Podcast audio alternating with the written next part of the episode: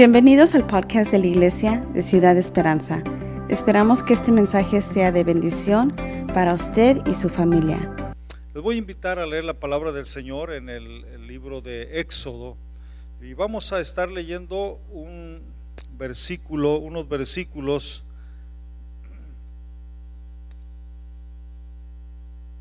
capítulo 14 de Éxodo, cuando usted lo tenga me indica, y vamos a leer desde el versículo 13 y vamos a estar uh, leyendo hasta el versículo eh, 15, 13 al 15, cuando lo tengan me dicen. Un amén, un gloria a Dios, ya lo encontró. Dice la palabra del Señor de la siguiente manera. Y Moisés dijo al pueblo, no temáis, estad firmes y ved la salvación que Jehová hará hoy con vosotros, porque los egipcios que hoy habéis visto, nunca más para siempre los veréis. Jehová peleará por vosotros y vosotros estaréis tranquilos. Entonces Jehová dijo a Moisés, ¿por qué clamas a mí? Di a los hijos de Israel que marchen. Oremos al Señor, Padre, agradecidos contigo por este día que nos has regalado, por la vida que nos permites. Gracias por la salud y aún en los momentos en que quizás la salud sea afectada, la vida sea amenazada, te damos gracias porque eres el Dios soberano y nuestra vida depende de ti. Confiamos sobre todas las cosas en tu soberana voluntad. La más grande garantía de nuestra seguridad está en tu voluntad, en tu soberanía. Ministranos a través de tu palabra y que esta palabra venga a disipar toda duda, todo temor, toda inquietud, toda frustración, toda raíz de amargura, todo desánimo y que tú en todas las cosas recibas siempre la honra y la gloria. Bendice, Señor, Ciudad Esperanza. Bendice Hope City en el nombre de Jesucristo. Sigue siendo con este pueblo que te alaba, que te bendice y que sigue adelante. En el nombre de Jesús. Amén. Y amén. Ocupen su lugar, amados hermanos. Bueno, el pasaje que quisiera tomar como, base, todo este el texto, pero la frase que quisiera eh, elevar como una cuestión de, de tema a, a, lo que quisiera enfatizar es en el versículo 15 que dice, di a los hijos de Israel que marchen. Encuentro muy significativa esta frase. Di a Ciudad Esperanza que sigan adelante, que no se detengan, que vayan avanzando, porque todavía hay un gran camino que tenemos que recorrer para la gloria y la honra del Señor. La obra sigue, hermanos.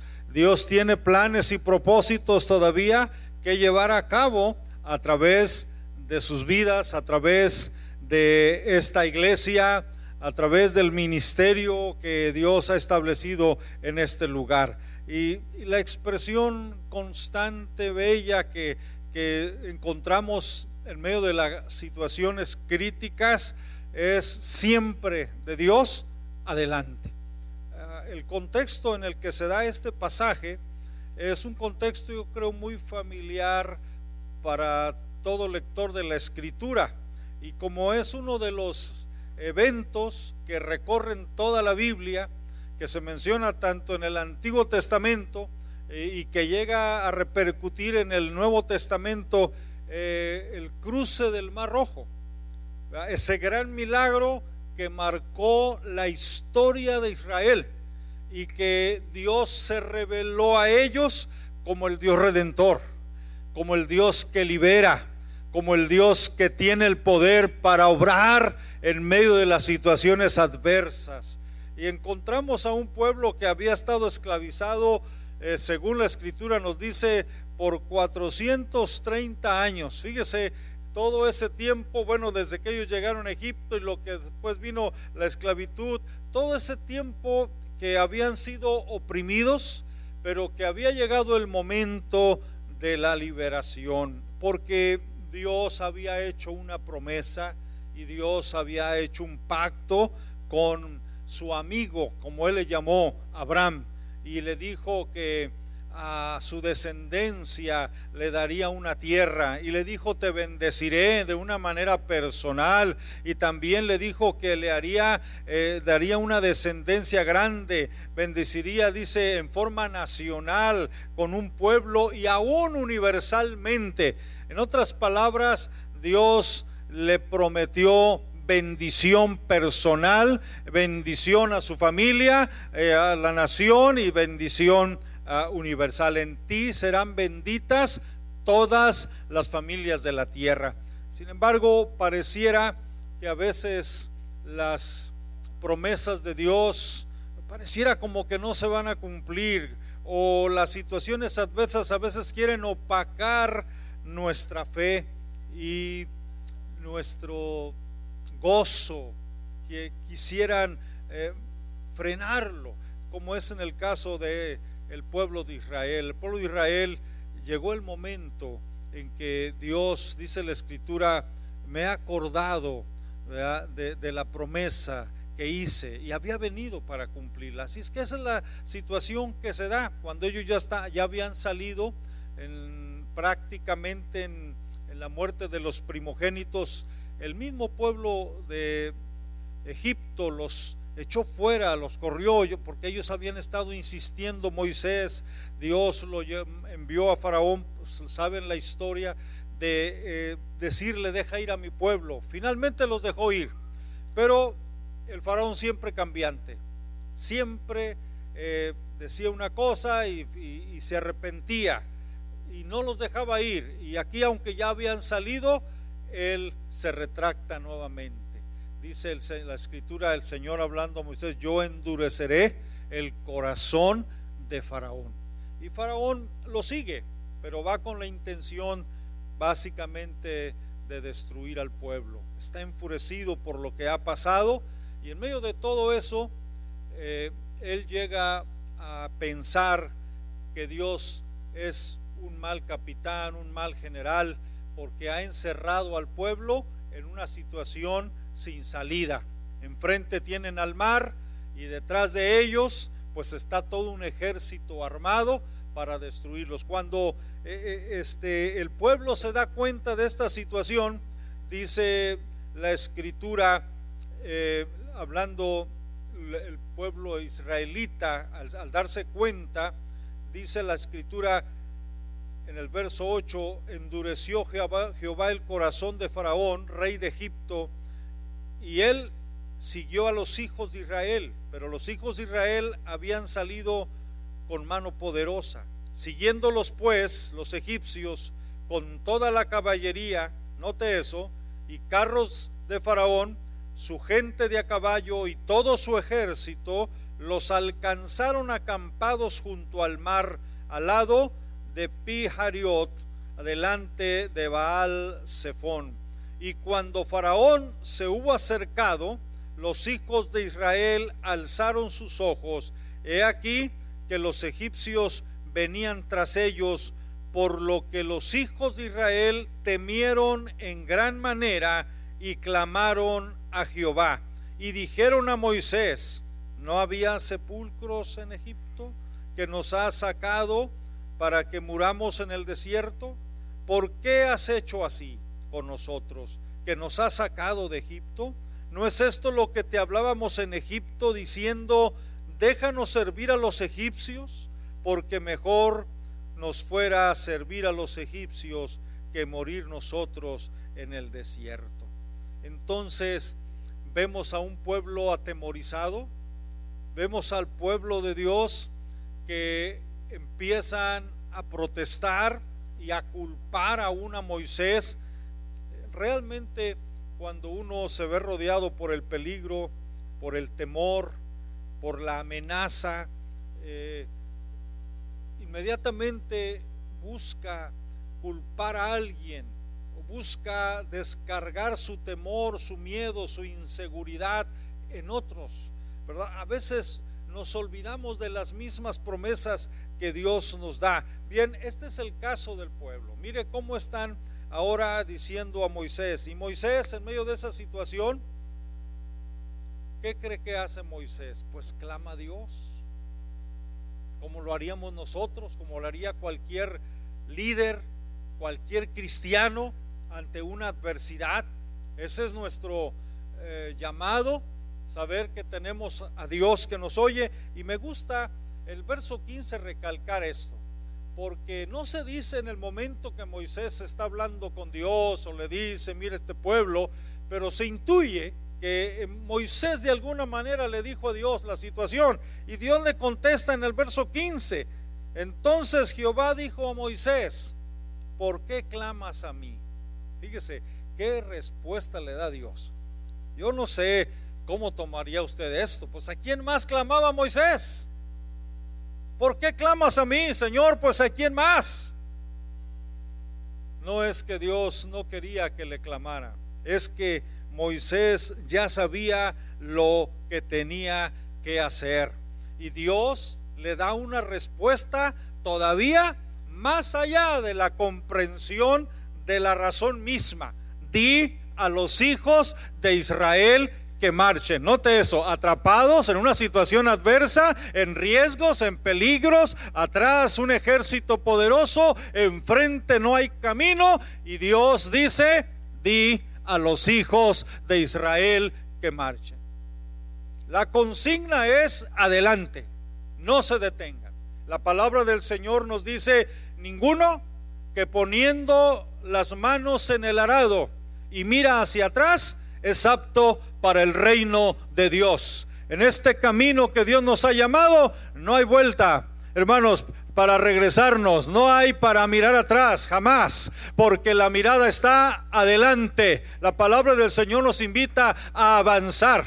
El apóstol Pablo, hablando también a los filipenses, llega a decir claramente, pero una cosa hago, olvidando lo que queda atrás y extendiéndome hacia lo que está delante, prosigo a la meta, al premio de la soberana vocación de Dios que es en Cristo Jesús, Señor nuestro.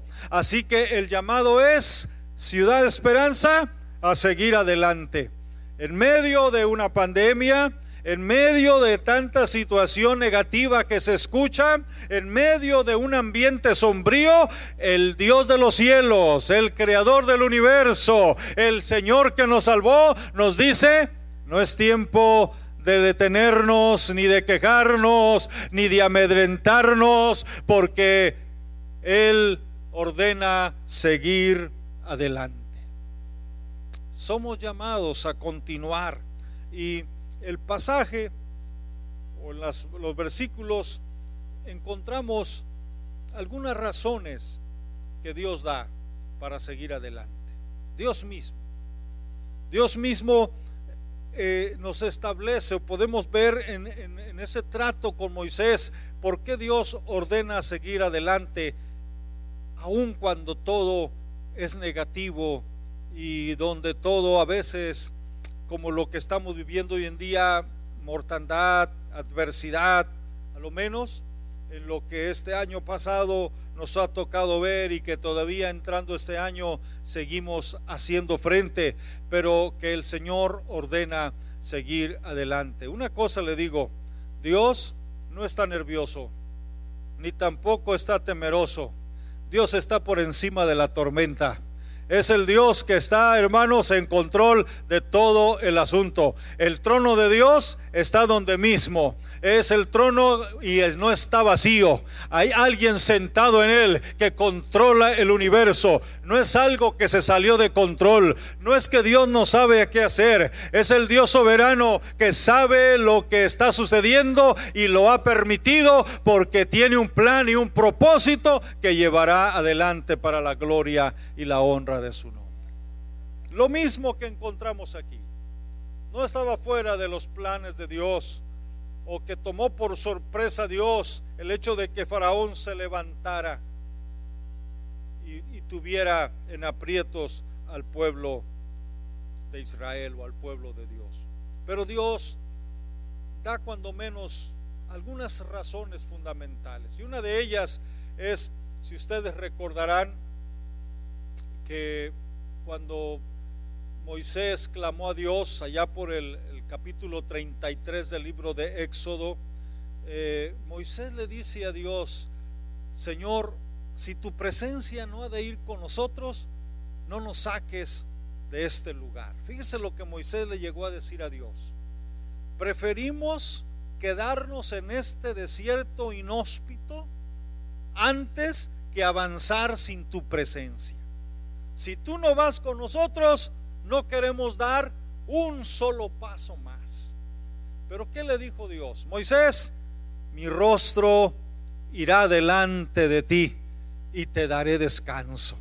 Lo que está diciendo Dios, adelante, porque yo estoy con vosotros. Es la promesa del Señor. Comenzamos un nuevo año, un camino que no hemos recorrido, que desconocemos, no sabemos lo que viene adelante, pero nos atrevemos a caminar y nos atrevemos a seguir adelante porque Dios dice, adelante, porque yo estoy con vosotros.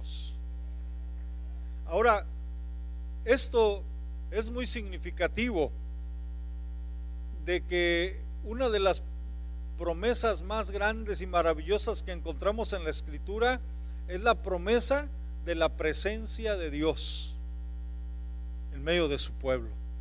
Dios nunca ha prometido que no habrá problemas.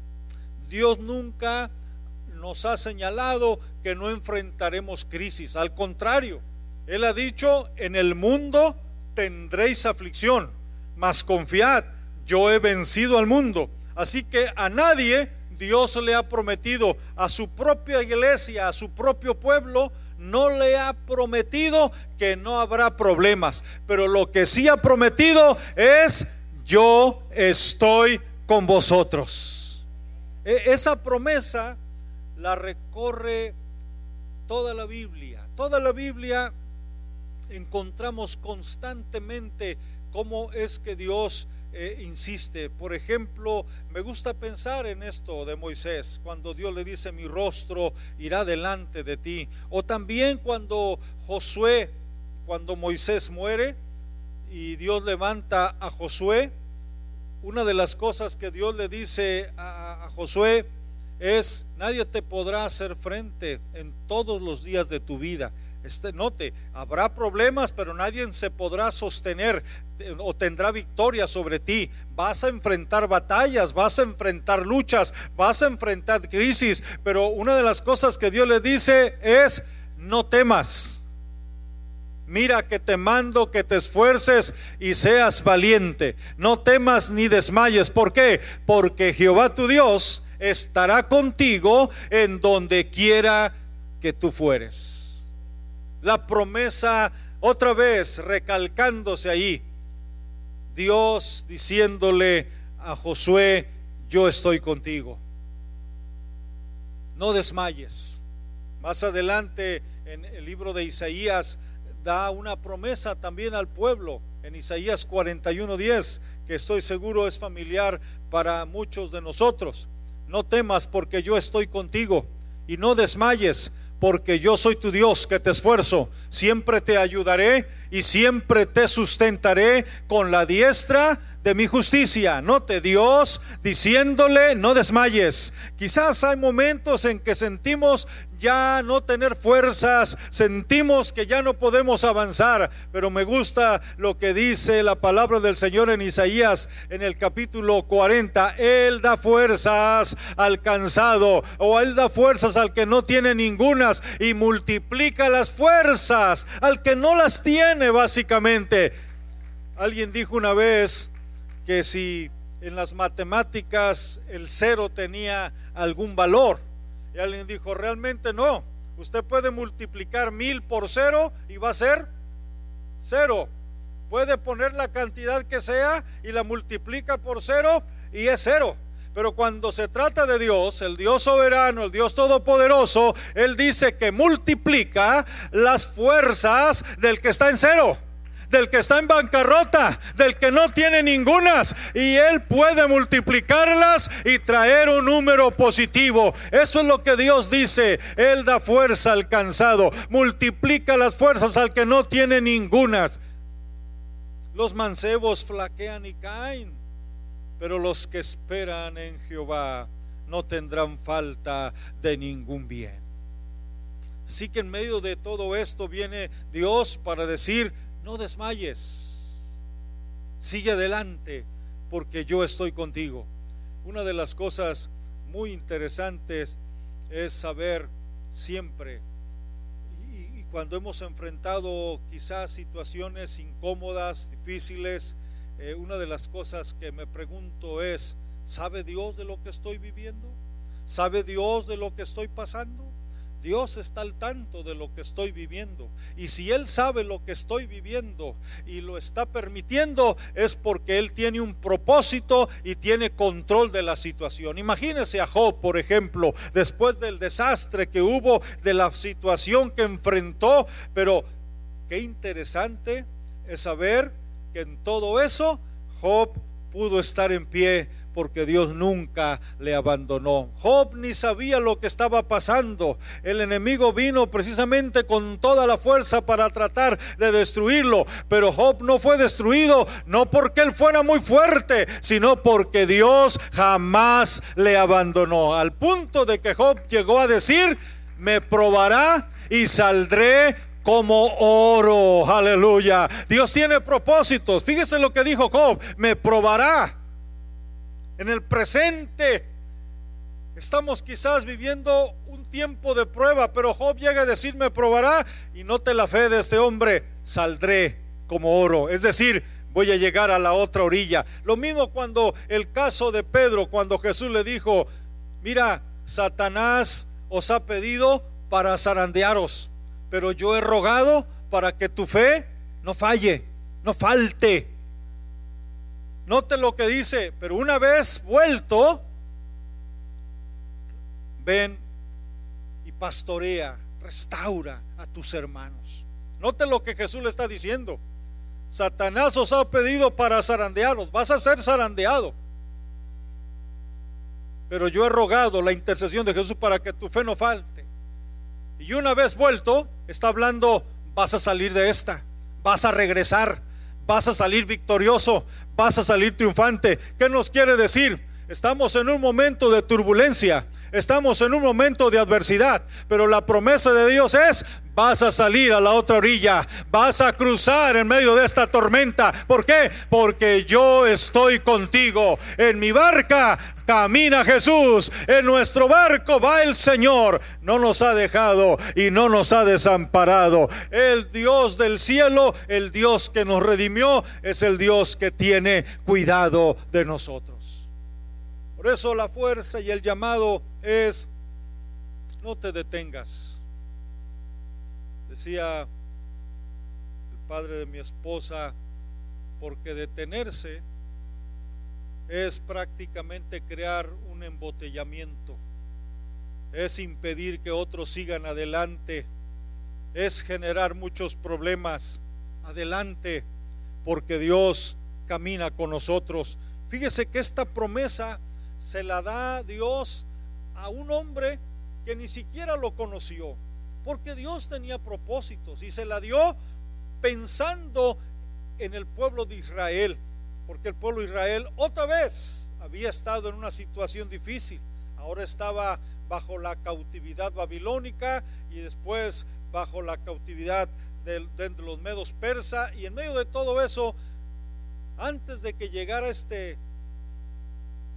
político, este rey persa, Darío, Ciro, Dios lo pronuncia por nombre a través de los labios de Isaías. Cuando dice en el capítulo 45 de Isaías, en el versículo 2 y 3, fíjese qué promesa le da hablándole a Ciro. Yo iré delante de ti y voy a enderezar los lugares torcidos. Puertas de bronce haré pedazos, cerrojos de hierro desmenuzaré, te daré los tesoros escondidos y los secretos muy guardados para que tú sepas que yo soy Jehová, el Dios de Israel, que te pongo nombre. Está hablándole a un rey que Dios lo está usando para sus propósitos, aunque tú nunca me conociste, le llega a decir en ese mismo capítulo, pero era necesario de que hubiera alguien que Dios usara para que dejara liberar a su pueblo y volviera a la tierra. Pero la promesa de Dios, yo iré delante de ti una promesa que está en la escritura y podemos tomar para nosotros. Escuche la promesa de Dios hablando a nosotros. Yo iré delante de ti. ¿Y qué voy a hacer? Voy a enderezar los lugares torcidos. Las puertas de bronce voy a hacer pedazos. Los cerrojos de hierro los voy a desmenuzar. Y te voy a dar los tesoros escondidos y los secretos muy guardados para que sepa, ciudad esperanza que yo soy Jehová, el Dios Israel, que te pongo nombre. Aleluya. Es la promesa de la presencia de Dios que no debiéramos menoscabar. Si hay algo que debemos valorar siempre, es que Dios está con nosotros. Dios siempre ha querido habitar en medio nuestro, aún en estas fiestas como Navidad, que el gran mensaje fue Dios con nosotros es Dios en medio nuestro. Vino a poner su tabernáculo en medio de nosotros. Habitó primero, o Dios primero se manifestó, quizás en la montaña, después ah, se le hizo una tienda ¿verdad? Lo que sería el tabernáculo y más adelante se construyó el templo en esas moradas, pero finalmente vino en la persona de Jesucristo, se encarnó, Dios habitando, puso su tabernáculo en medio nuestro porque quería estar con su pueblo. Y cuando Jesús se fue, dijo, no les dejaré huérfanos, yo rogaré al Padre y os dará otro consolador. ¿Y sabe qué? El Espíritu Santo ha venido no a estar solamente con nosotros, sino en nosotros. Su presencia en el corazón del creyente. Somos templo del Espíritu Santo. Somos templo de Dios. Qué promesa tan maravillosa. Hace años, mientras el presidente o ejercía la presidencia en México, ah, Carlos Salinas de Gortari, nunca olvido toda la propaganda y toda la algarabía que se hizo porque el presidente vino a Monterrey y se hospedó en la casa de un obrero, una persona, una gente humilde, y vino y ahí durmió esa noche. Toda la guardia que el hombre traía estaba allá afuera, pero él vino a dormir. Qué gran privilegio sentía aquel hombre que el presidente de la nación había venido a dormir a su casa. Pero qué interesante, fíjese nada más, pensamos en ello y no nos damos cuenta que Dios está con nosotros, habita en nuestra vida, somos templo del Espíritu Santo. Por eso Moisés le dijo, si tu presencia no ha de ir con nosotros, no nos saques de aquí. Aquí está la primera razón por qué el pueblo debe seguir adelante. Porque Dios dice, no van solos, yo voy con ustedes. Mi presencia irá delante de ti. Enfrentamos un nuevo año, 2021, pero confiados en que Dios camina con nosotros en que nos sostiene con su diestra. Dios ha prometido estar en todo momento, en momentos críticos, en momentos de dificultad, nuestros grandes temores, el temor al dolor, el temor, aún yo he encontrado que gente que ha sido afectada por la cuestión de la pandemia, muchos creyentes, que han sido afectados se sienten avergonzados, como que son eh, tildados, como que son marcados, como si la Biblia eh, no nos hablara de que aún las situaciones críticas no estamos exentos de ello. Pero una de las cosas que sí debemos saber es que en la vida o en la muerte, tú siempre estarás conmigo. Dios me pastoreará aún más allá de la misma muerte. Pedimos a Dios por sanidad. Pedimos porque Dios nos libre y que Dios guarde nuestras vidas y guarde nuestras familias y guarde a su pueblo. Pero aún en tiempos de críticos o aún en los tiempos más difíciles, no hay nada que nos pueda separar del amor de Dios que es en Cristo Jesús. Ni la muerte, ni la vida, ni la muerte, ni ángeles, ni principados, ni potestades, ni lo alto, ni lo bajo, ni ninguna cosa creada nos podrá separar del amor de Dios que es en Cristo Jesús, Señor nuestro. Caminamos en esa confianza caminamos en la seguridad de quién es Dios, el Dios que nos sostiene, el Dios que vela por nosotros. Así que esa es una de las razones fuertísimas, pero hay algo más que Dios dice también como, como razón, como argumento, como base, por qué debemos seguir adelante, porque es que no nos debemos detener. La iglesia tiene sus 20 siglos caminando. Y a través de los 20 siglos, entrando al 21 ya, ha enfrentado, no es la primera pandemia que la iglesia enfrenta. La historia nos marca cómo ha habido pandemias tan devastadoras, mucho más devastadoras que esta. Martín Lutero le tocó enfrentar, ¿verdad?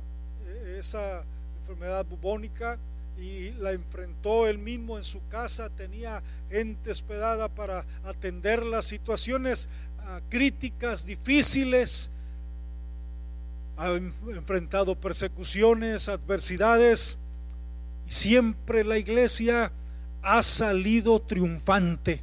El enemigo no ha podido detener la marcha victoriosa de una iglesia redimida llena del poder del Espíritu Santo. Es más, a veces creo que la iglesia ha invertido los papeles, porque la escritura nos dice, según Jesús, las puertas del infierno no prevalecerán contra la iglesia.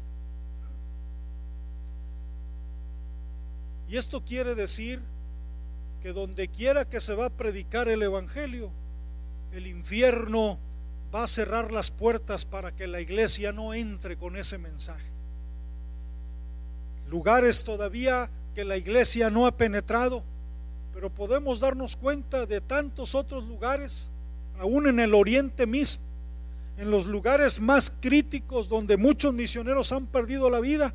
La iglesia ha ido y ha estado golpeando. Miren nuestros países latinos, cuánto eh, idolatría, cuánta situación adversa donde el Evangelio no podía penetrar. Algunos perdieron la vida para predicar el Evangelio. Ahí estaba la iglesia golpeando las puertas del infierno. ¿Y qué sucedió? Hoy encontramos iglesias florecientes, crecientes, un evangelio que se propaga tremendamente. ¿Por qué? Porque llegará el momento en que las puertas del infierno van a caer y el evangelio llega para ser presentado. No es al revés. No son las puertas de la iglesia que están siendo detenidas y los demonios golpeándola. Tal pareciera que es así hoy en día. Una iglesia rinconada, una iglesia temerosa, una iglesia llena de miedo y los demonios golpeando las puertas y la iglesia no haya que hacer. No es la imagen que Jesús nos dejó. La imagen de Jesús de una iglesia es de una iglesia victoriosa, una iglesia triunfante, una iglesia que avanza con paso firme, una iglesia que va conquistando las puertas del enemigo en el nombre del Señor. Las puertas del infierno no van a prevalecer. Es el mensaje que el Señor nos deja, porque Él va con nosotros. Por eso dijo, no les dejaré huérfanos. Así que aquí está Israel. Adelante. La segunda cosa que yo observo es que Dios le dice a Moisés, yo me glorificaré en Faraón. El Señor dice, adelante, porque yo me voy a glorificar. Es lo que le está diciendo. Faraón los va a seguir, pero yo me voy a glorificar. ¿Sabe que nosotros somos llamados para darle gloria a Dios? Es más, toda creación, toda la creación debería darle gloria a Dios. Darle la gloria a Dios. Pero cuando el hombre se resiste, cuando el hombre no le da gloria a Dios, Dios toma lo que es suyo. Y por eso Faraón se resistió en darle la gloria a Dios. ¿Quién es ese Dios? ¿Quién es tu Dios que no conozco? ¿Quién es ese Jehová?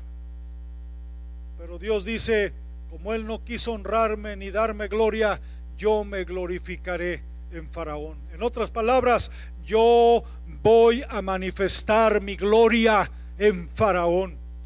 Y aunque mire cómo terminó Faraón, y mire cómo terminó su ejército, Dios se glorificó. Dios retó a los mismos dioses egipcios. Se dice, y algunos comentaristas señalan, que aún cada plaga era un reto a los dioses egipcios. Por ejemplo, ellos consideraban el Nilo como un dios. Era como un dios que eh, regaba las tierras cuando se desbordaba y entonces Dios viene y entonces está ahí aquellas aguas convertidas en sangre.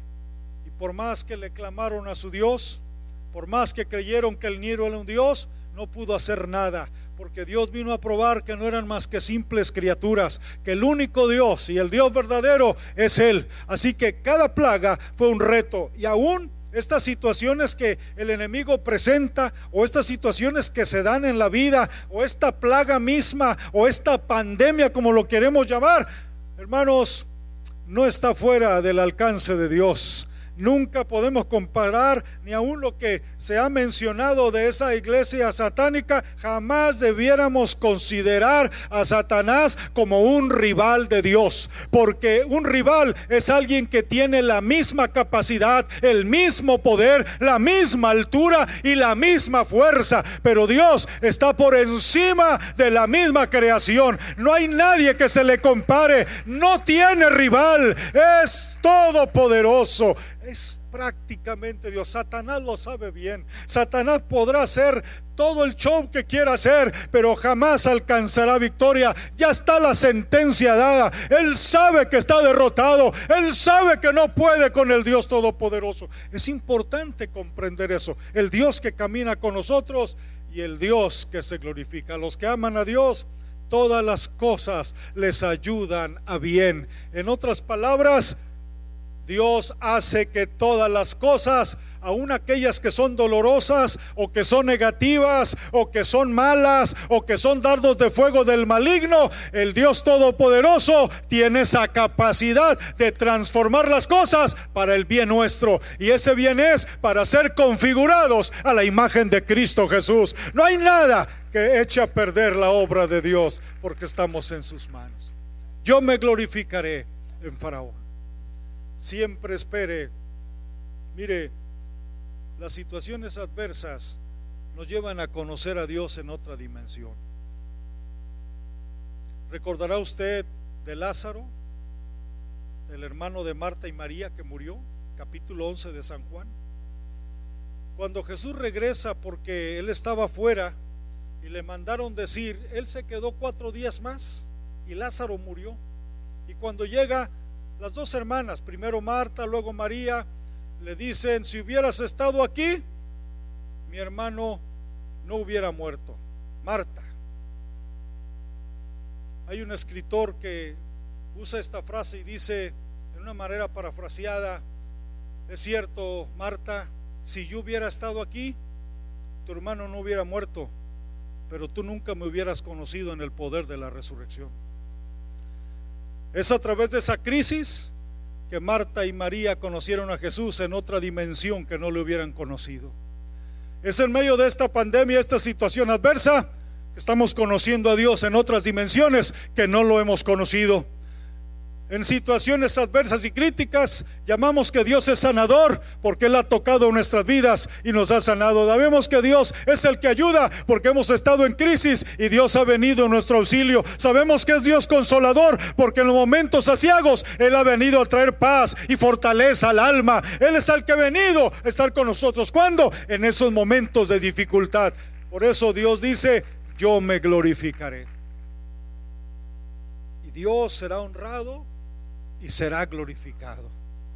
¿Cómo es que conoció Israel a Jehová? Como el Dios libertador, como el Dios redentor, como el Dios todopoderoso, como el Dios que abrió el mar, como el Dios que caminó con ellos durante la noche en una columna de fuego y durante el día en una nube que los cubría del tremendo calor. Conocieron a Dios en dimensiones que no lo habían conocido y es el Dios que está con nosotros, es el Dios que camina con nosotros y es el Dios que nos dice, no temas, yo te acompaño, yo te ayudo, yo estoy contigo, no te dejaré y no te desampararé. Finalmente, Dios nos dice adelante, porque el caminar del pueblo de Dios es un caminar de fe. Andamos por fe y no por vista. Aquí está un pueblo que está mirando el mar. Y Moisés mismo está diciendo, clamando a Dios, y Dios le dice, di a mi pueblo que marche, di a Israel que siga adelante. Es como si Dios le ordena caminar en contra de esa pared. Y le dice, da el paso, pero no estás viendo el mar, Señor, no estás viendo esta tremenda plaga no estás viendo esta tremenda circunstancia Dios dice, adelante, porque el caminar del pueblo de Dios es un caminar de fe. Andamos por fe, no por vista. Hay una diferencia tremenda en estas dos áreas. La palabra del Señor nos deja en claro, mire, le pongo un caso del Antiguo Testamento donde queda claro este, este aspecto, este punto. ¿Se acuerda de David y Goliat? Una historia muy contada entre nosotros, basada en la escritura, claro. Pero cuando se lleva a David ante Saúl para enfrentar a Goliat, fíjese el razonamiento del rey Saúl y mire la perspectiva de David. Cuando usted ve a Saúl diciendo, no podrás huir contra él, porque él es un hombre experto desde su juventud. ¿Tenía razón Saúl? Sí, tenía razón. Porque Goliat era un hombre experto. David, para él, era un principiante, un muchachito inexperto. No podrás ir con él. La lógica me dice que llevas todas las de perder. La lógica me dice que estás en tremendo problema. No podrás. También pone la armadura porque ve que aquel hombre está protegido y David va totalmente sin armadura, expuesto. Usted sabe la historia que David ni siquiera podía caminar. Pero dice un escritor que Saúl cometió el error de comparar a David con Goliat y lo vio muy pequeño. Pero David comparó a Goliat con Dios y ni siquiera se miraba. ¿Puede ver usted la fe? La fe es más allá de la misma lógica. No, no es contraria a la razón, pero es superior a la razón. Nosotros no creemos en absurdos. Creemos que la fe es una dimensión más allá de la lógica más allá de la misma razón y no porque estemos locos, aunque la gente muchas veces lo considera así, pero no estamos hablando de contradicciones. No estamos hablando, muchos dicen ustedes hablan de contradicciones. ¿Cómo es que un ser humano como Jesús viene a nacer de una virgen sin necesidad de la intervención de un varón? Bueno, si Dios, si Jesús es Dios, tenía el poder de entrar a este mundo como Él quería entrar. Tenía el poder para hacerlo. No es ilógico. Si Él es Dios, tiene el poder para hacerlo. Si Él es Dios, tiene el poder de resucitar. Si Él es Dios, tiene el poder de crear.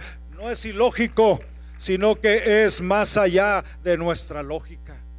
Por eso, cuando hablamos de la fe, la fe es creerle a Dios. No solo es creer en Dios, los demonios también creen en Dios, pero no se trata solo de creer en Dios, sino de creerle a Dios, creer su palabra, creer lo que Él dice, creer que Él es fiel, que su carácter es fidelidad, que Él no falla, que Él cumple y que debemos nosotros decir, creo tu palabra, me aferro a ella, creo que tu palabra es fiel y verdadera.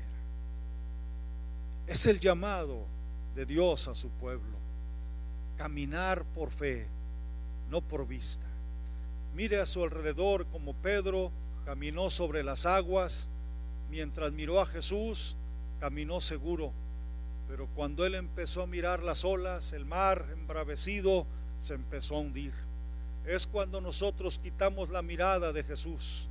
Por eso la Biblia nos dice, puestos los ojos en Jesús, el autor y consumador de nuestra fe. No la pongas ni a la derecha ni a la izquierda. Mantén tu mirada en el Señor. No la quites de ahí. No mires a las circunstancias. No mires siempre que con tu razonamiento tratar de comprender todo. Porque por fe entendemos que haber sido constituido el universo, dice Hebreos. Por fe, Noé empezó a construir el arca sin haber lluvia, sin nunca haber llovido en la tierra, pero la empezó a construir porque le creyó a Dios. Por fe obedecemos. Abraham salió sin saber a dónde ir. Si ellos usaran simplemente la pura lógica, y no estoy en contra de la lógica, por favor, pero simplemente estoy hablando de una dimensión más allá, la fe. Por la fe entonces Creemos que fue constituido el universo. Por la fe entendemos, por la fe obedecemos y por la fe agradamos, porque por la fe Enoch agradó a Dios. Es por la fe y andamos por fe y no por vista. Ciudad de Esperanza, Dios tiene un mensaje hoy para ustedes di a mi pueblo que siga adelante. No te detengas, que el Señor camina contigo, que Él se va a glorificar en la adversidad y en la crisis que estás enfrentando y como pueblo que estamos enfrentando, y que tu caminar debe ser un caminar de fe, un caminar puesto la mirada en Dios, más allá de lo que vemos, porque la vista nos engaña, la vista puede ver distorsiones, la vista puede ser totalmente desviada, pero caminamos sosteniéndonos como viendo al que no se ve, al invisible. Dios está con nosotros. Termino diciéndoles de una ilustración, no estoy diciendo quizás esta fuera verídica, pero de tiempo de guerra, un padre corría con su hija eh, tratando de, salvarse de las balas y de las bombas. Y total, encontró un pozo, él se dejó caer al pozo y, la niña también veía pero no alcanzaba a distinguir. Y entonces el papá le decía, salta hija, salta, brinca. La niña le dijo, no te veo. Y él le dijo, pero yo sí te veo. Yo sí te veo una experiencia personal viajando de Los Ángeles, California. Ya estaba yo viviendo aquí en Tyler, Texas. Fui a California y un amigo me dijo, vamos a San Francisco, pero vamos por toda la bahía. Nos fuimos seis horas viendo el mar. Note eso, seis horas. Una vista que nunca he podido olvidar. Estuve allá por 15 años y nunca caminé por ese camino. Pero él me llevó y fuimos disfrutamos, pero en cierto lugar había una meseta. Y en esa meseta, en la punta arriba, había un café pegado al mar. Dijo el hermano, vamos a llegar ahí, estar un rato, contemplar el mar, tomándonos un café. Y fuimos, nos subimos a aquella meseta, era de mañanita. Así que cuando llegamos, la neblina no nos dejaba ver ni a un metro de distancia. Usted sabe, la neblina nos impide ver.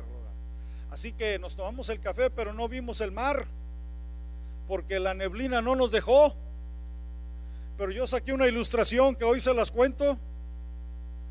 Yo sabía que el mar estaba ahí, aunque no lo podía ver. Había mucha neblina y el mar no se veía, pero yo estaba 100% seguro que ahí estaba el mar. A veces no podemos distinguir a Dios, a veces las situaciones nos vienen a nublar, a veces hay mucha neblina, a veces el temor quiere apoderarse de nosotros, a veces esta pandemia quiere tomar el control. Pero en medio de toda la oscuridad que usted y yo podamos estar rodeados, Dios está ahí. Dios camina con nosotros. Dios se va a glorificar. Y Dios va a sacar adelante a su iglesia que por más de 20 siglos la ha sostenido y la ha guardado. la iglesia victoriosa es la iglesia que sigue adelante. Ciudad de esperanza, adelante que el Señor camina con ustedes, que el Señor se va a glorificar en la situación adversa y que su caminar debe ser un caminar de fe, creyendo en el Dios que los ha salvado y que se ha glorificado en sus vidas. ¿Quiere orar usted en esta hora? ¿Quiere poner sus temores delante de Dios? ¿Quiere decirle y decir, Señor, estoy ante ti? Tenemos que confesar nuestros temores ante Dios y decirle, tengo temor, estoy con crisis quizás, Señor, ven, sé conmigo. Y Dios está aquí para ayudarnos. Yo quisiera orar, pero no sé si están pasando al altar, no están pasando ahorita al altar, si quieren, podemos orar ahí donde estén. Quieren estar de pie ahí donde están, por favor. ahí donde están, yo le invito a tomar un momento de reflexión en lo que ha escuchado. ¿Cree que Dios está con usted? Dios camina con usted. Ahí donde está empiece a adorarle. Dele la gloria a Él. Dele la gloria. Escucha al Señor diciendo, no temas, yo estoy contigo. No desmayes, yo soy tu Dios que te esfuerzo. Siempre te ayudaré y siempre te sustentaré con la diestra de mi justicia. Escucha al Señor diciendo, yo voy delante de ti y voy a enderezar los lugares torcidos. Las puertas de bronce voy a hacer pedazos. Los cerrojos de hierro los voy a desmenuzar. Aleluya. El Señor nos dice que nos dará los tesoros escondidos y los secretos muy guardados y sabrás que yo soy Jehová, el Dios de Israel que te pongo nombre, ciudad de esperanza.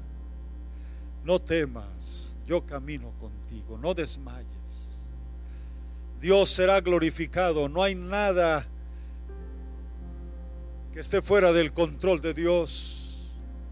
Cada suceso, cada etapa, cada circunstancia, Dios está al tanto de lo que estamos enfrentando y de lo que estamos viviendo, pero Dios será glorificado.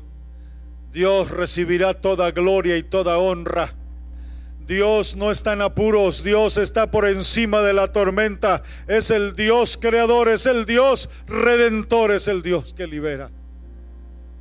Y aún en los momentos asiagos, la promesa del Evangelio nos da la fuerza y la esperanza pero somos llamados a creerle a Él. No solamente crea en Dios, los demonios creen en Dios y tiemblan, pero es necesario creer la palabra que Dios nos da. Créale a Dios, crea lo que Dios le promete en su palabra, crea lo que Dios le dice en su palabra, aférrese a ella y por la fe recíbala, más allá de lo que su vista alcance a ver, más allá de lo que su lógica razone por la fe, por la fe. Vea que Dios, lógicamente, si Dios es el creador de todas las cosas, tiene el poder para obrar a su favor. Si Dios es por nosotros, ¿quién contra nosotros?